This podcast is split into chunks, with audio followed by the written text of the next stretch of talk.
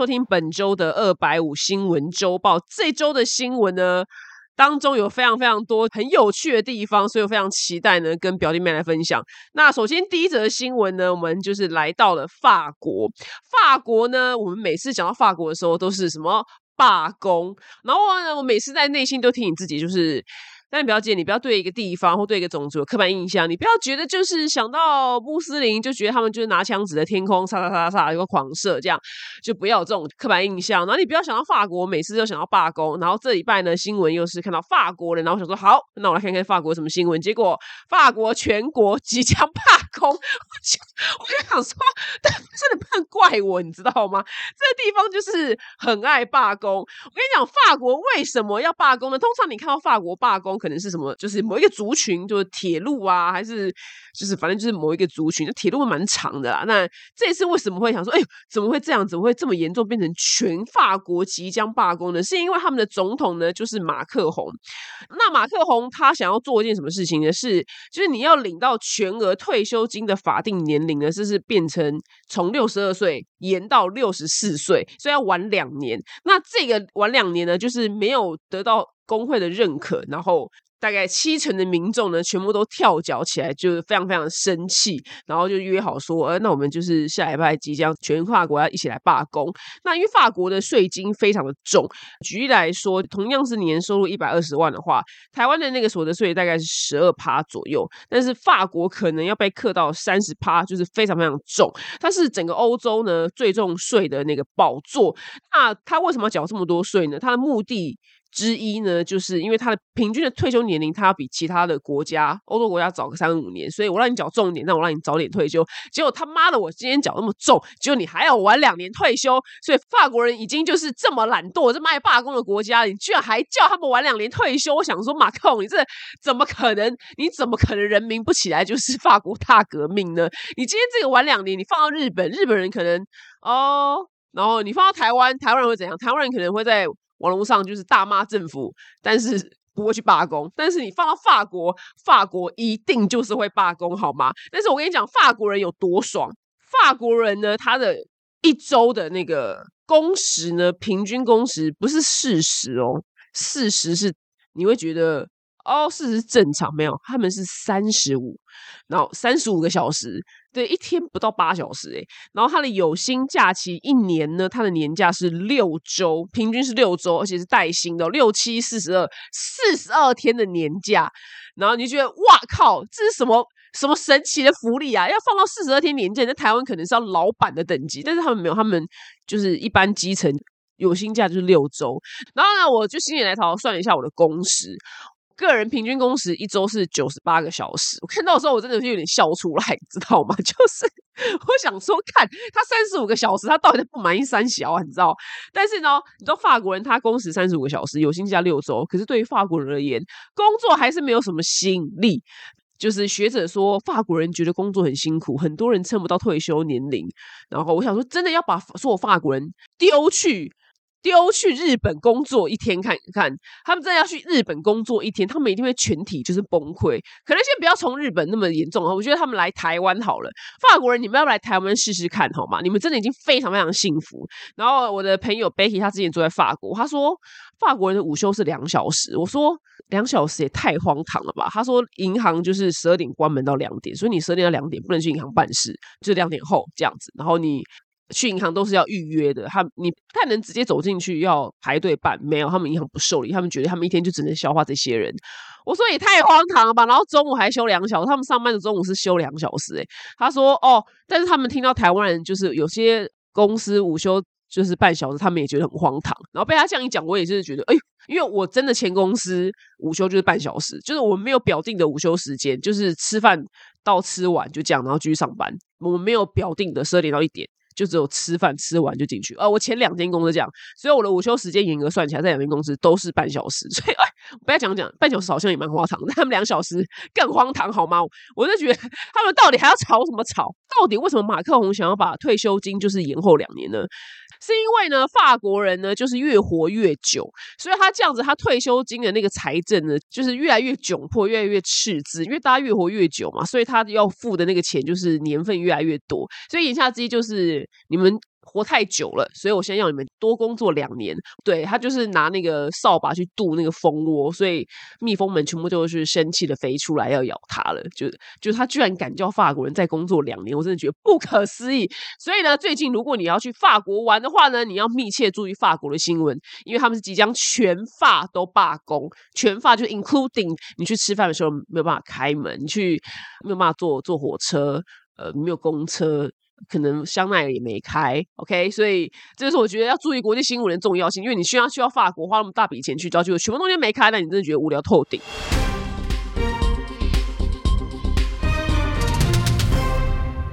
那现在的新闻呢，我们来到了就是尼泊尔。尼泊尔呢，在十五号的时候呢，有一架飞机呢是雪人航空的飞机，然后班机的号码是 YT 六九一。然后呢，它呢是从就是加德满都要飞往博卡拉的时候呢，它要降落的时候，然后就没有降落成功，然后全体就是坠毁。那机上呢，七十二个人呢是全数罹难。那目前是找到黑盒子，可是还在判读当中。然后所以目前还不知道失事的原因。然后网络上有一个。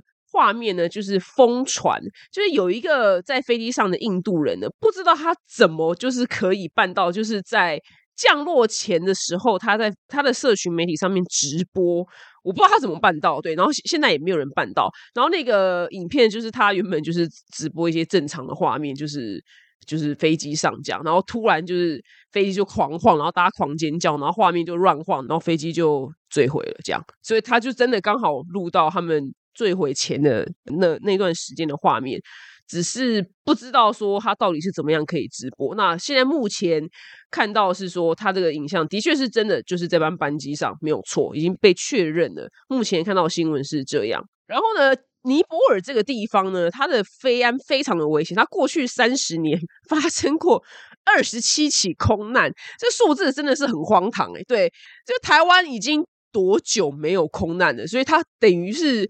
几乎是每年就有一起空难，这这失事率超级无敌高。那它这么危险的关键原因呢，是因为当地的地形非常的严峻，然后天气变化非常的大，然后它的飞安的那个改革呢，就是基本上也没有在改革，就非常的落后跟老旧，所以让尼泊尔成为就全球飞行国家最危险的地方，因为它里面有那个喜马拉雅山，所以它甚至呢有一个机场呢叫做卢卡拉机场。那这个卢卡拉机场呢，它在两千八百公尺。的山上，所以它的那个天气就本来就已经不是很好了，非常非常多变。然后呢？一般的那个飞机的跑道，就跟大家就是小小科普一下，就是一般的飞机跑道呢，就是如果说是喷射机的话，要至少一点五公里就是以上的跑道。然后巨型飞机，像是我们可能会有机会搭到，像是波音七四七，至少要二点五公里。那如果要让更大的飞机，譬如说像空中巴士 A 三八零的话，起降就需要四公里。可是我刚刚说我这个卢卡拉机场，它是。全世界最危险的机场，那为什么呢？因为它跑道呢只有五百二十七公尺。就看到这一段的时候，就想说：哇靠，这个机场真的是阿汤哥才能飞，也太短了吧！五百二十七公尺，而且它五百二十七公尺风超级无敌强，因为它在那个两千八百公尺的山上嘛，而且你没有办法重飞，因为。你五百二七公尺，然后它那个终点是悬崖，我就说哇靠，这真的是阿汤哥，阿汤哥才有办法飞的一个 机场，所以我我看到这边的时候，我就更确信说，天哪，就算。我今天真的没有在播国际新闻了，我自己一定要常看国际新闻，因为这样子我真的不会哪一天发神经去尼泊尔玩，你知道吗？然后还选的就是我要飞去卢卡拉机场，你知道，我就对我就看到这边想说，哇靠，这真的是很重要资讯大家记得哦，去尼泊尔玩真的要福大命大，OK？就整个尼泊尔失事率非常非常高的地方，不要以为。一年一起很少，不，一年一起超多，好吗？然后，尤其是在尼泊尔东北部的，这叫做卢卡拉 Airport，被评为是世界最危险的机场。然后没有机会重飞，就是直冲地狱，就是冲到悬崖里面。那因为呢，尼泊尔整个国家非常非常缺乏航空的基础的设施跟创新，所以很多欧洲的国家是禁止尼泊尔的航空飞去欧洲，因为他就怕。怕失事，这样我就觉得，哇，这地方真的是很特别。我要我有个朋友，我跟你们之间唯一的关系就只有这一次，因为我个朋友他有一次交了一个尼泊尔的男友，不知道我们讲过，应该是有吧。然后就是他有跟我朋友求婚，然后我朋友就是死没有嫁这样子。那原因就是因为他说，你知道他老家怎样吗？他老家厕所是在房子外面嘞。他老家的厕所是盖在房子外面，就是说他们那个国家有多么的落后，我真的没办法嫁过去。我觉得哦，好吧，那每每次讲到这一段，我都觉得是一段很凄美的爱情。对，因为他们明明是相爱，可是我朋友真的是不想嫁去尼泊尔，就是因为他真的太落后。所以再看到他们现在那个航空的科技，我觉得哦，合理，就是蛮合理。所以大家如果真的要去尼泊尔爬喜马拉雅山的话，那你真的要命大一点。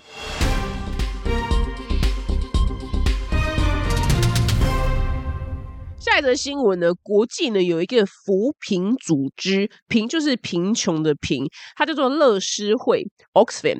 然后呢，它在瑞士的世界经济论坛呢，它表示说，呃，应该要更高的税率跟其他的政策，让全世界的亿万富豪的人数呢，在二零三零年前减少一半，然后实现一个更平等的世界。那这个报告显示，就是亿万富豪他的资产呢，在过去的十年间，金字塔顶端的一趴。的财富呢是底端五十趴的人的总和的七十四倍，有大家听得懂吧？对，一趴是底端五十趴总和的七十四倍，在听的那个听众呢？很有可能你也在那里面，我们可能都被真的串进去，因为我们底层的五十趴。那因为 COVID nineteen 的疫情呢，导致生活费用又暴涨，就是乌俄战争呢，又造成就是很多能源跟粮食的那个价格飙升。但是呢，有一些富人呢，在这些危机当中呢，却变得更有钱。然后二零二零年以来呢，就是亿万富豪的资产每天增加的是八百一十七亿元台币。但是呢，通货膨胀的速度呢，却比全球就至少十七亿名的劳工的薪资成长还要快，那所以他就是希望就是重新分配财富，然后减少极端不平等这样子的状况。所以乐视会呢就呼吁，就是对全球最有钱的一趴呢，就是反正想办法增加他的税金啦。然后他说至少要对他们的那个税务要克六十趴。我想说，虽然我不是那一趴，我离那一趴非常的远，但我想说六十趴也太重了吧。然后但是呢，乐视会就继续说，举例像特斯拉执行长。Elon Musk，他从二零一四年到二零一八年的实质税率就只有三点二趴，然后呃，Amazon 的创办人贝佐斯甚至连一趴都不到。这个数字的确是我不知道这是数字的真实性，因为我不知道他们两个到底缴税缴多少。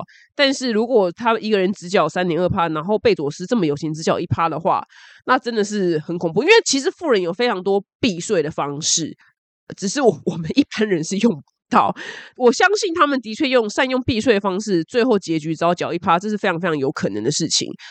可是我觉得对有钱人增加税收这件事情，好像也不能就是解决问题啊。因为就算贝佐斯他缴了更多的税金，但是他赚到那些钱怎么讲也不会流到我身上，你懂吗？就是因为他的聪明才智赚到这些钱，所以那些钱才是流流到他身上嘛。那我觉得对他多课一些税是对的。就是不要让富人就是避这么多税，但是你说对他课比较多税，然后会创造更多的财富平均，我觉得这件事情倒是还好，因为因为没有那个机运，或是没有那个聪明才智，或是他真的是在一个很不好的国家的地方的话，那他就真的就赚不到更多的钱。举例来说，我最近非常有感的一个现象，不现象就是一件小事件，因为我我加入一个很奇特的社团，然后那个社团叫做什么？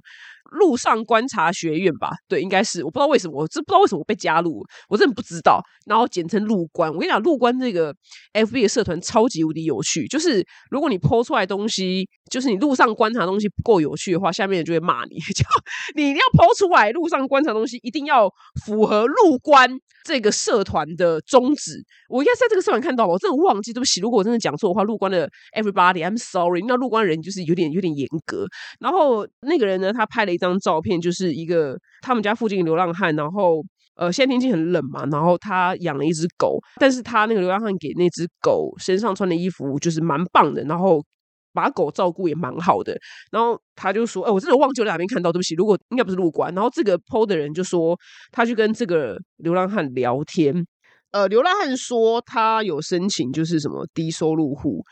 只可惜，就是这一次，就是又没有通过，这样，所以他还是没有地方可以住。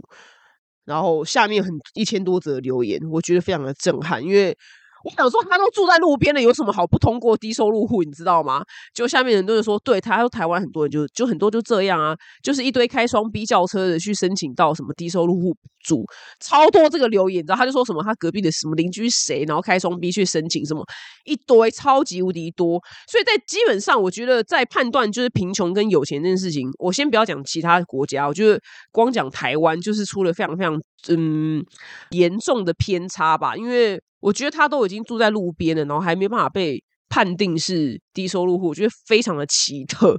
然后下面就有人回说，可能是他什么什么一等亲还是什么三等亲之内，如果有人有房产的话，他就不会被捅过。觉得也很失意吧？他都住路边了，他已经够穷了，好吗？就连我这个笨蛋都看得出来，他就是真的很穷了。然后讲到税金这件事情呢，就是。有一件事情我一直觉得非常非常的奇特，但是我绝对打死不会说出是什么行业。就是我们全台湾每一个人至少一年都会去一次以上的一个地方，有些人甚至可以每个每个礼拜都去。对我就觉得打死不讲哪一个行业。然后呢，这个行业居然就是不用缴税，而且我原本不知道，后来我有天才发现，哎，对耶，因为我进去那个地方的我负责我的人，他就说他已经跟我讲说他们都不用缴税，我才恍然说，哎。真的耶，因为我去那地方从来没有发票哎，然后他说对他们不用缴税，然后我跟你讲，我就觉得太神奇了，我就上网查，然后财政部说明，叉叉叉业属于就是营业性质特殊营业人，就是一加执行什么，我听不太懂，什么加执行及非加执行的营业税法什么第十三条第一项，巴拉巴拉巴拉巴拉巴拉巴拉巴拉巴拉巴拉巴拉巴拉，然后。其销售额不受统一发票使用标准之限制，就是他不用缴税。然后我想说，他到底有多特殊？我们家这边的马路上，他就我们家一条马路上大马路上就有八间，我真的没有 hold 啦，我真的是就是有一天在坐车的时候，我就数数数数数。我想说，我们家这边一条马路上有八间，这到底有多特殊？你知道，不就是每条马路上都有东西吗？大家自己去猜，对，你们自己去猜是什么？你有猜到吗？你们听到这边有猜到吗？你们自己慢慢猜哦。对。而且这消费不是低的，就是也有很贵的。你做比较多事情就比较贵，这样。然后让他们一毛都不用交，我觉得超级无敌神奇。你们去查财政部，就是说他们属于特殊性质之营业人。我想说有多特殊，真的，一条马路上，我们家这马路上就有八间，我就觉得哦，对，身为就是奉公守法的好公民，我本人就觉得他们很幸运。好了，我们就是不多说，绝对呢是不会讲政府的不对。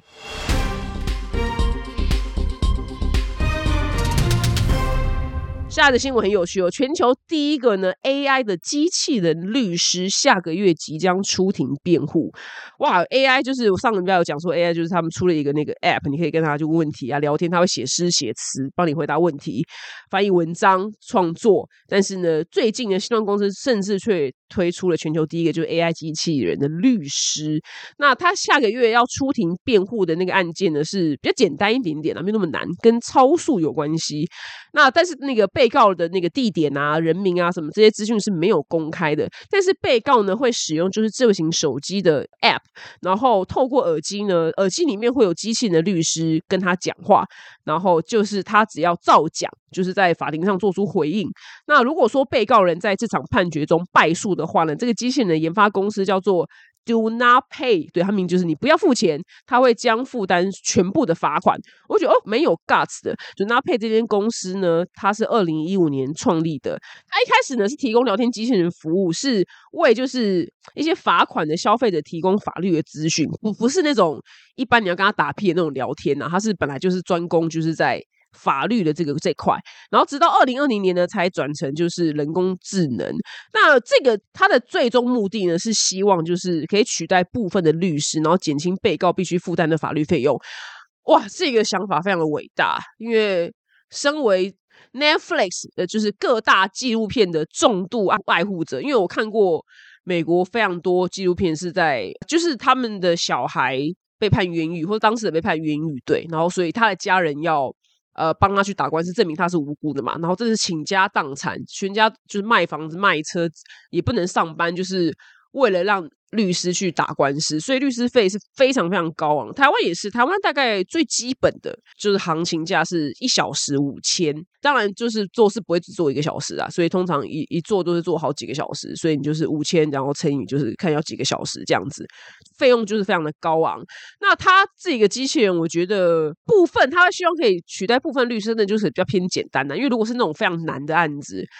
呃，连续杀人魔什么那个真的就可能真的是没办法。但是如果是简单的小事情，这种因为超速这个我觉得 OK，所以我希望哎这间公司可以好好的发展，我觉得是一个很有趣的服务。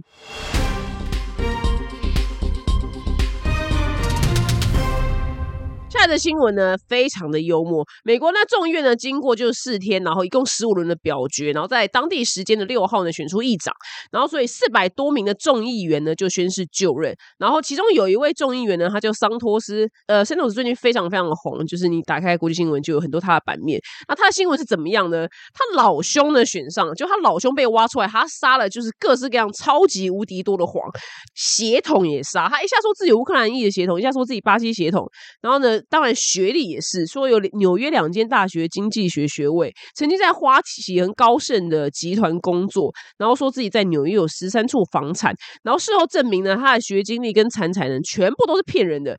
然后他的老妈呢，的确是有巴西血统，然后但是他没有就是乌克兰犹太裔的血统，然后就说他就说他老妈就是有点犹太背景，说他有点犹太，就是他所有这些事情都是假的这样。然后，甚至呢，他在巴西住的时候呢，然后因为有非常多次没有缴交就租金，然后被控就是诈欺，所以他基本上在巴西是被通缉的状态。所以巴西呢，他听到他选上了，就 开始重启，重启就针对桑托斯的诈欺调查。那。他老兄就是现在这样子被铺天盖地的挖出来，就是他骗人的新闻。结果你知道老兄说什么吗？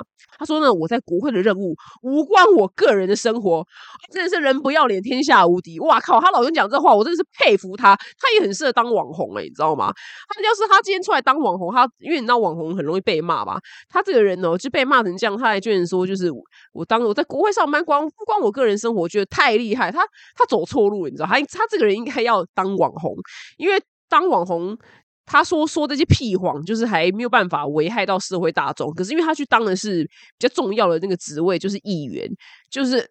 很容易，就是感觉他这个人人品就非常非常的卑劣，你知道吗？就像老兄，居然他也没有要离职，他也没有要就是退位什么之类的，他也不管大家骂他，他就是要继续当议员。我真的觉得他真的超级无敌酷。桑托是他的那个人生造假呢，他的同党的人呢就是共和党人，他当然就是也被他们歧视。可是因为呢，共和党的在众议院他领先就是民主党非常非常的少，所以呢，共和党人也不敢就是叫他自己请辞，因为已经领先太少了。再叫他请辞呢，就会领先就是更少。所以呢，他们那群同党的人呢，也不敢就叫他就是辞职。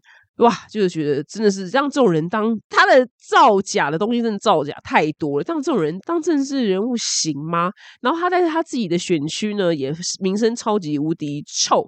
那彭博新闻呢，采访一百多名就是投票给桑托斯的人呢，很多人就是说很后悔自己被骗啊。然后因为他还捐款，就是给桑托斯，就是有一个像是退休的航空业的高级主管呢，在桑托斯二零二零年跟去年竞选的时候呢，他一共捐了大概是五千块美金，是十五。万台币左右，然后呢，因为选区重划了，所以他其实已经不隶属于桑托斯的选区，可是他们还是人很好的捐款给他。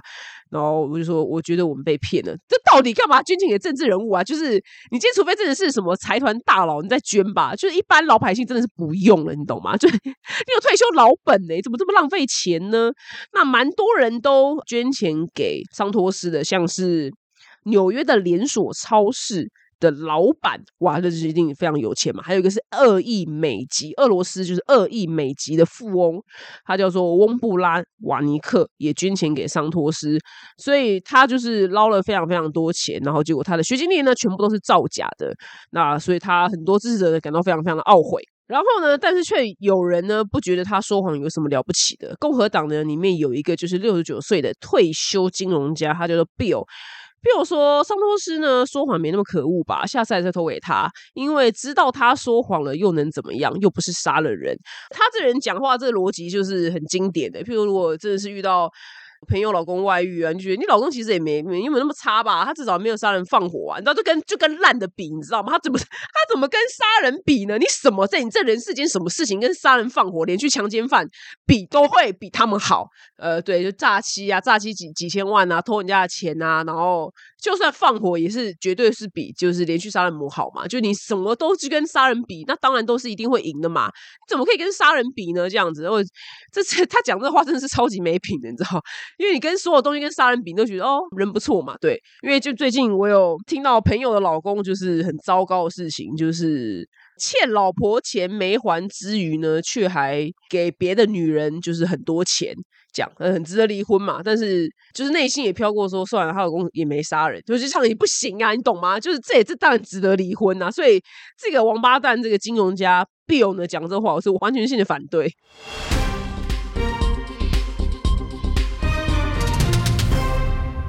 下一个新闻呢，是美国有一个男生呢，他在十六岁的时候呢，就是坐了牢，所以他出狱之后呢，不管是学业还是就业呢，都是屡屡碰壁。那他的那个坐牢的项目呢，是持有就是枪械这样入狱，然后坐牢两年之后就就出狱。他在狱中呢，也非常努力。向上啊，就是有学习，他拿到就是等于是高中的文凭这样。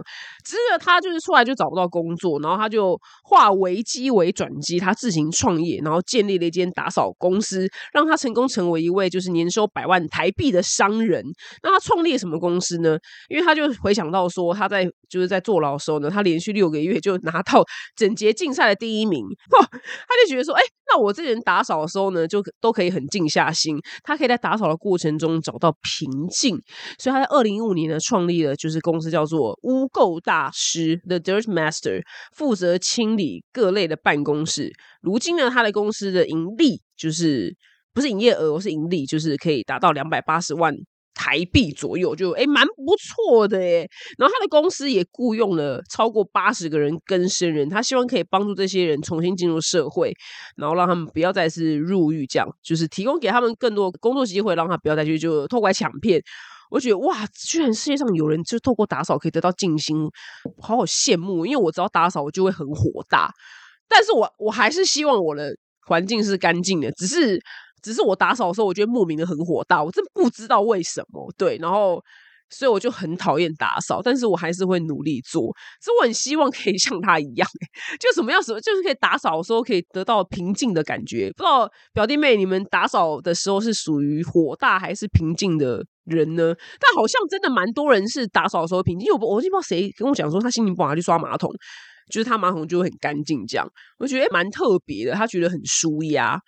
对，我就觉得，哎，好好特别哦！真的，真的，每个人呃能做的事情真的不太一样。然后，我觉得就是让我很好奇的是，因为我不是在美国生活人，然后我想说，他持有枪械，然后入狱，然后居然找工作找不到，我不知道是不是以前年代跟现在不一样，因为我看太多就是美国的案件，然后。不知道为什么他们的那种就是那种什么性性侵犯啊，或者那种恋童癖的那种，就强暴小女童、小男童那种大变态，这种应该关一辈子都很容易被放出来。可是他们都还找不到工作，我就觉得莫名其妙，你知道吗？我就觉得超神奇。我想说，他们到底是什么样的系统，可以这么的奇特，都让这些人还有工作？但是这些人如果没有工作，也是会造成社会问题。可是其实他们最根本是。不，根本不应该被放出社会吧？但是我不知道为什么他们都找到工作，然后可是这个人相较之下，对我我我就是刚刚那个 Bill，相较之下就是持有枪械跟比起就是恋童癖，持有枪械真的还好，你知道吗？真的就是听起来，天哪，我就是 Bill 啊！这样比起来，持有枪械真的好像人也没有那么坏，你懂吗？就觉得可以给他一个机会吧，这这就是觉得还好这样。但是我我也不知道，如果你真的是有听众是住在美国的话，可不可以就跟我讲一下，到底是为什么会有？这样子的偏差呢？我我的问题是为什么持有枪械他很难找到工作？可是我看到很多案件是什么什么侵犯小女童、小男童，然后被放出来，还是就是他们还是有地方可以上班，我觉得很特别。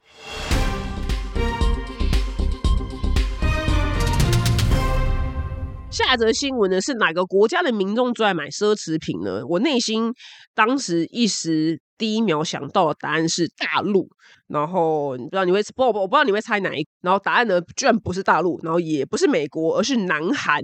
哇，居然是南韩呢！然后根据呢，就是摩根士坦利的调查报告呢，发现就是每个人在消费奢侈品的这个领域呢，南韩不仅是人平均的消费金额最高，平均每个人每年花费大概台币是九千九左右。然后他打败中国大陆的就是新台币一千六百七十一元，还有美国的八千五百零七元。我刚刚的那个币别都是台币。那我觉得大陆。会这么少的原因，是因为它的分母太大，就是它总人口数太多，所以它贫富差距比较大，所以它那个除下来才会那么的少。可是因为你去欧洲，你就知道在那边扫香奈儿、扫名牌、扫爱马仕的，就是真的绝大部分都是大陆人，所以这个数字我会觉得有一点点偏颇，但也没有关系。但是呢，韩国人呢，居然就是成为就是。最会消费奢侈品的地方，那韩国呢？对奢侈品的那个采购呢，就二零二二年比二零二一年增加了百分之二十四帕，所以让非常多国际的精品品牌呢，哎，开始就是越来越重视就是南韩这块市场。那举例来说，像是法国的顶级羽绒衣 Moncler 呢，他说他就是去年第二季在南韩市场的获利呢，比疫情前增进了两倍。非常非常的厉害，Moncler 呢这个牌子我我是没有啊，但是我觉得这牌子的衣服很美。可是如果我们在滑雪场，就是大家会爱滑雪人都会笑说，在滑雪场看到穿 Moncler 的人闪远一点，因为那都是最不会滑的那群人。穿 Moncler 就是最滑最烂的，就是会冲过来把你撞飞的。就是看到 Moncler 就赶快闪。真的，我跟你讲，我真在滑雪场，就举凡穿越漂亮，什么香奈儿啊、Moncler 那种，你就赶快闪闪远一点，因为他们都很可能会就失速啊。他们就是飞过来，然后撞把你撞倒，这样就是离他们远一点。就是我滑雪圈的一个笑话，但不是在笑 Monker 的衣服，是在笑穿 Monker 衣服的人。对，因为 Monker 的衣服它适合在它适合漂亮的场合路上走，它其实不太适合真的去滑雪。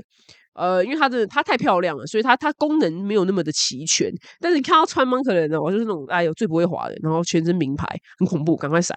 然后呢，像是卡地亚、万宝龙跟积家表这些珠珠表的这些珠宝跟手表品牌的那个利丰集团呢，他也说他们在二零二二年在南韩的销售业绩比前两年有了双位数的成长。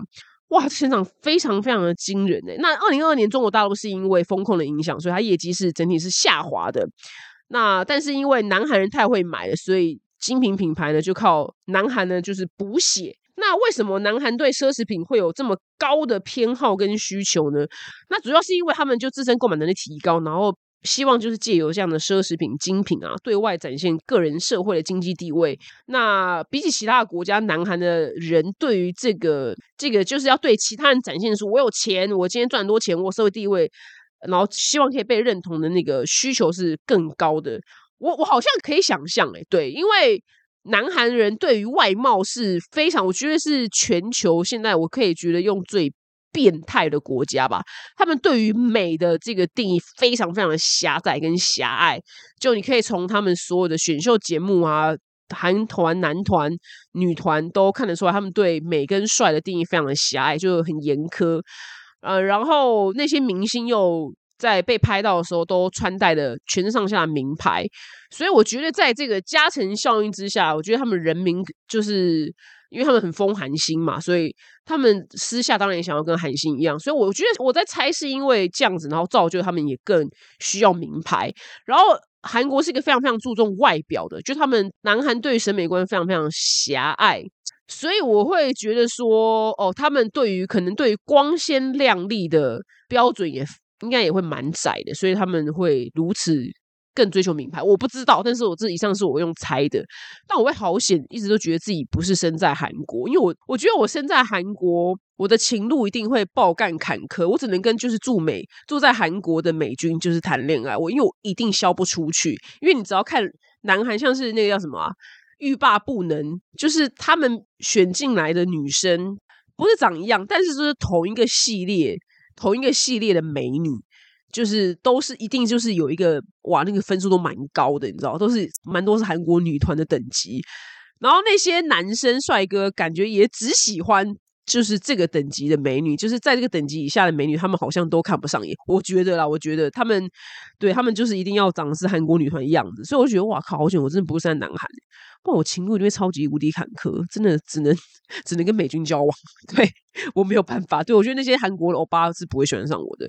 所以不知道你们对于就是男孩的审美观，还有他们对于奢侈品这么疯狂的需求有什么样的感觉呢？也欢迎你们留言给我。我刚才觉得压力有点大，因为我虽然也喜欢奢侈品，可是我没有全身上下都奢侈品，而且我没有到非常的追求。我有，但是我没有到全身上下都要。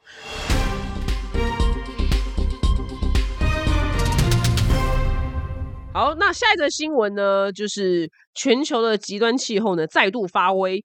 美国的加州呢，最近因为受到就是炸弹气旋跟大气河流，他们两个就是一加一大于二的时候，下了滂沱大雨，所以呢就疯狂下雨，然后就淹了大水。那这个大水是真的是超级无敌大水，然后那个新闻的画面就记者还采访有一个 有一个老美，他在划独木舟，就是他就真的在划独木舟，因为老美。蛮多人家里面都有独木舟的，因为它是一个蛮好像是蛮平常的运动。因为我常在路上看到他们车顶就放了一个独木舟，要去划独木舟。那所以他就真的把家里独木舟拿出来划，这样。然后连就知名脱口秀的主持人 Ellen 呢，他也被撤离，然后他就。拍就是他家后面的一条河流，是真的是狂狂大水滚水，你知道吗？万马奔腾，这样啪啪啪啪啪啪，然后他也要被撤离了。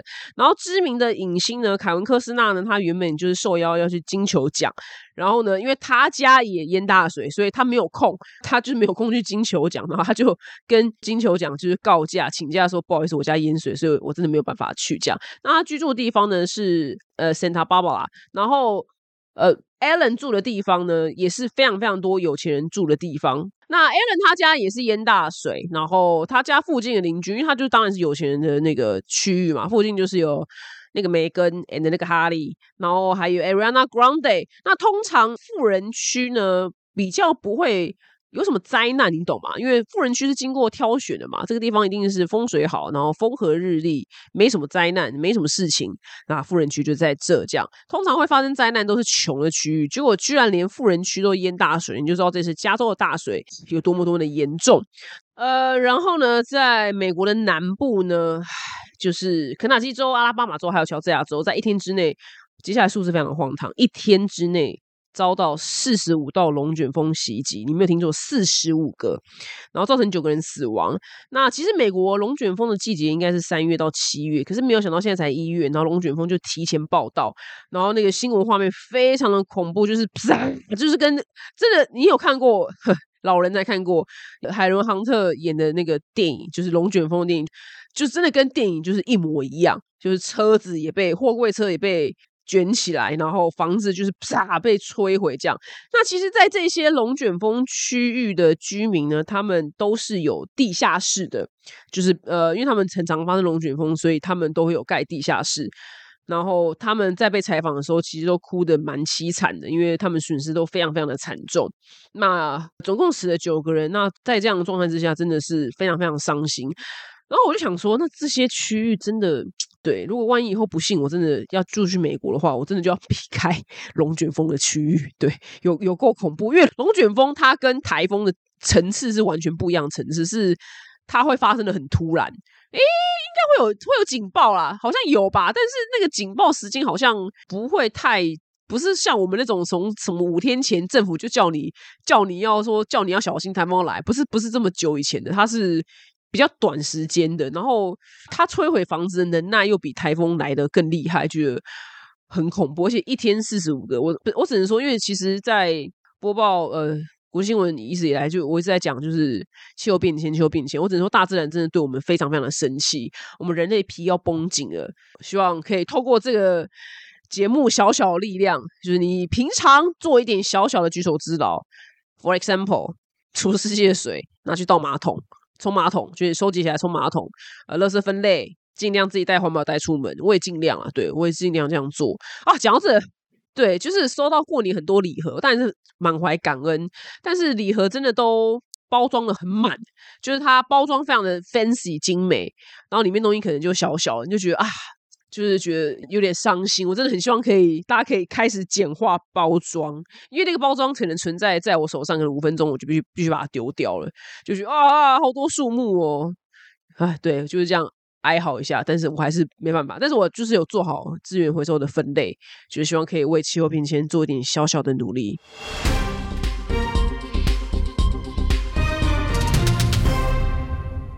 好，我们新闻最后呢是听完可能对你也没有什么用的冷知识时间。那本周的冷知识呢，非常的可爱，就是全台湾人每个人一定都吃过了这一包东西，叫做什么呢？是王子面。那王子面是一九七零年魏王公司跟日本明星食品技术合作，所以它其实不是。纯台湾的人做的，因为它是跟日本有技术合作，然后做出来这叫王子面。那为什么叫王子面呢？呃，这就是魏王的孩子的意思。就哇，居然有这一层这一层意思。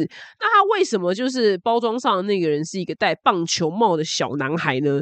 是因为当年呢是红叶的少棒队，就是掀起了棒球。旋风就是很多台湾人半夜都是爬起来看棒球，但我们现在台湾已经没有这个旋风了。这样子，那他呢画的这个戴棒球帽小男孩呢，就搭上了这个列车，所以就大家就会更看到哦，是棒球是棒球哎，所以大家就觉得说哇，就是哇，我的小孩吃的这个面是宝贝王子，然后就是又有棒球这个连接，所以就迅速的就卖超级无敌好，而且当年呢是每一家杂货店。都一定要赶快进货王子面，因为如果你没有王子面的话，客人会抱怨，就觉得哇，好神奇哦！现在对我们来讲是非常非常简单就可以买到了一个东西。那在那个年代呢，就是很多人的是五六年级生的童年时期呢，他们全家半夜会起床看棒球转播。那很多家庭的宵夜呢，就是煮泡面。那煮泡面对我们现在来讲，好像听起来非常的哎，很普通，normal，没什么嘛。可是，在那个物资匮乏年代呢，就是你有办法吃到泡面呢，就是一个非常棒的享受。所以很多的小孩心中呢，半夜不用睡觉，然后可以看棒球，然后吃到泡面，就是一个超级无敌棒的夜晚。就觉得哇，那时候年代真的觉得好淳朴，好可爱哦。现在吃泡面是。这样月底穷的时候吃泡面，就是跟当时吃到那个泡面的那个心情已经不太一样了。那原本就是王子面是呃，就是一般吃泡面的方法，就是用煮的或是用泡的。然后没有想到哪个台湾人就非常的天才，真的是已经不可考了，就是直接不煮不泡，然后捏碎，然后把粉倒进去，这样摇一摇直接吃，就变成像饼干这样吃。就是台湾人发明，但是已经不可考，不知道哪个天才发明的。所以呢，原本的吃法真的不是这样，是是不知道我们自己自己发明出来这样子，我觉得很有趣。我以为这是我一直以为干吃王子面跟干吃科学面是官方教我们的方法，就算不是，居然是。老百姓自己发明出来的方法，但是就很好吃。那后来一九八零年呢，统一就推出了科学面，然后行销非常非常的强大，所以王子面的市占率呢都受到了影响。这样子，那其实现在还是我觉得应该就是各有有一片山呐，就是你去你去点卤味，你看。卤味就卤味，你知道王子面、科学面也变成就固定班底，这真的是一个非常特殊的食物，而且对要跟老外就解释它就是 instant noodle 吧，对啊？因为就也不用特别讲是王子面，但是呢，就觉王就觉得哎，真的是台湾特有的产物哎，就把它放到卤味里面，觉得好好吃哦。你们卤味或者是吃麻辣锅会不会叫一份泡面？是不是真的很好吃？而且我个人喜欢吃不要泡太烂的，每次有人泡太烂我都生气，就到底要泡这么烂？对，但我真的有遇过就是吃很烂的人，我觉得哎，真的。不一样哎，对，然后我就看他的面变得好胖，我就觉得好软好难吃，我就是要吃就是有点硬硬的这样子。那后来王子面的因市场转变，然后他也出了就是一个十五公克的小王子面，那让儿童就是下课的时候，你知道这样吃一包，就是这样刚刚好，不用花太多时间，然后分量也刚刚好。那后来呢，他还出了那个小王子面，直接出很多口味，就他已经直接把面压碎，你不用压了，它里面把粉直接也加进去，就有原味海苔、炭烧海苔。然后韩国泡菜、罗勒等多种口味，然后研发部门呢还在开发呃新的口味。哎，我连我也没吃过这些口味，我就只有吃过原味而已。然后后来呢，就是为什么泡面会开始加蔬菜、跟鸡蛋、跟肉片呢？是因为台湾的营养师就是说。哦，就是你这样吃会更营养、更均衡。就我以为是老百姓发明的，没有想到居然是营养师推广的。所以你现在常看到泡面加菜跟加这些东西是营养师推广，而且我跟你讲，真的只有我不知道韩国啦，但美国人他们完全不这样做。我男友煮的泡面，他就真的只有纯泡面。我跟你讲，看起来超凄凉、超可怜，很像穷光蛋在吃的。它就真的只有面跟汤。对我这个台湾出来人，我真的是完全无法理解。我说，baby，就是嗯，你可以加个蛋吗？就你好歹加一颗蛋吧，就是最基本版的。我不追求你加肉跟菜或火腿，你好歹加个蛋吧。他说加蛋好怪。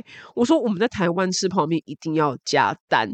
他这再次回我，我觉得很奇怪。我觉得你那碗面才凄凉吧？我跟你讲，真的，他不懂就是豪华泡面，他应该来台湾的网咖就知道。就是网咖的泡面有多么的豪华，对美国人不懂吃泡面，他们吃泡面就纯面跟汤，看起来很拍夹，有点有点可怜这样。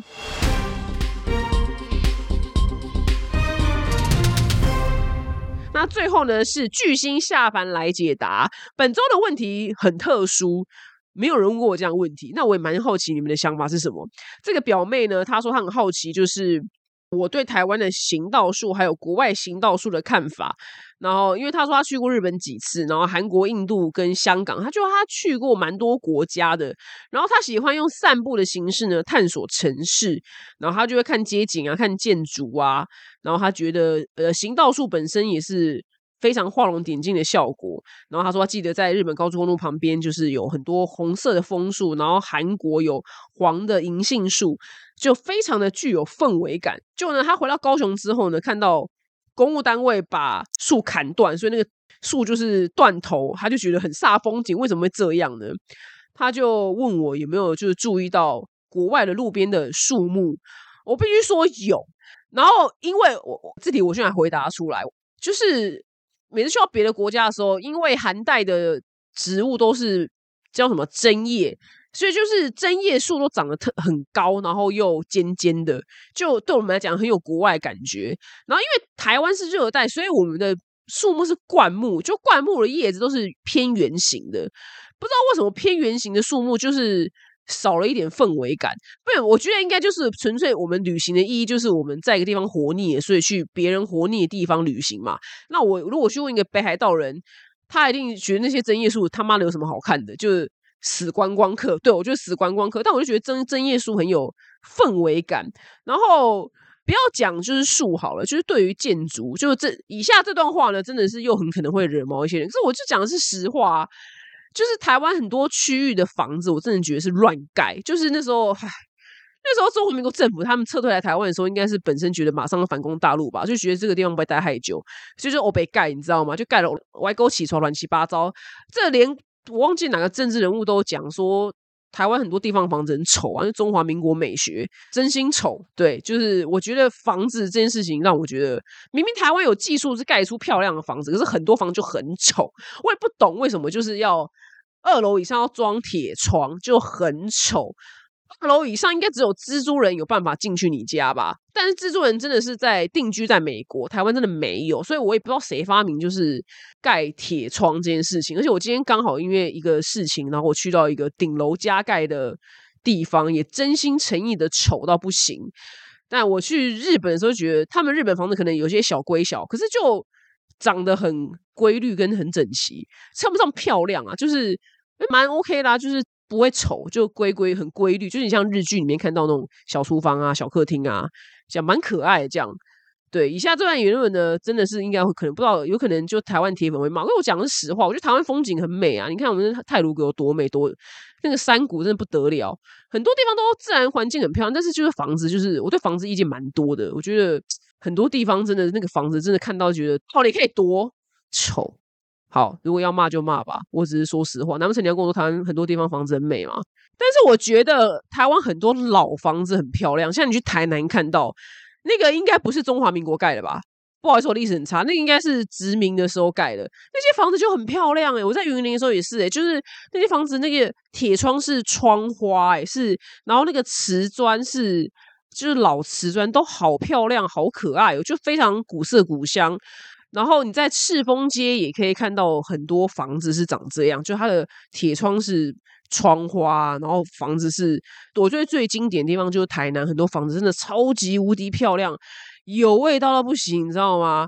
但是哦，再次强调，就很多新北市的房子很丑。如果就是有人要留言骂我说你就滚去国外什么之类，我都可以预想得到有什么留言的。就每次只要有讲台湾不是，然后下面就会有一堆人一堆人很生气，大骂说你滚去国外。可是这不是解决事情的方法啊，就是我只是指出就是事实而已。我也有觉得漂亮的房子啊，就是台南的老房子。and 我在云林有些地方看到老房子，我觉得也很漂亮。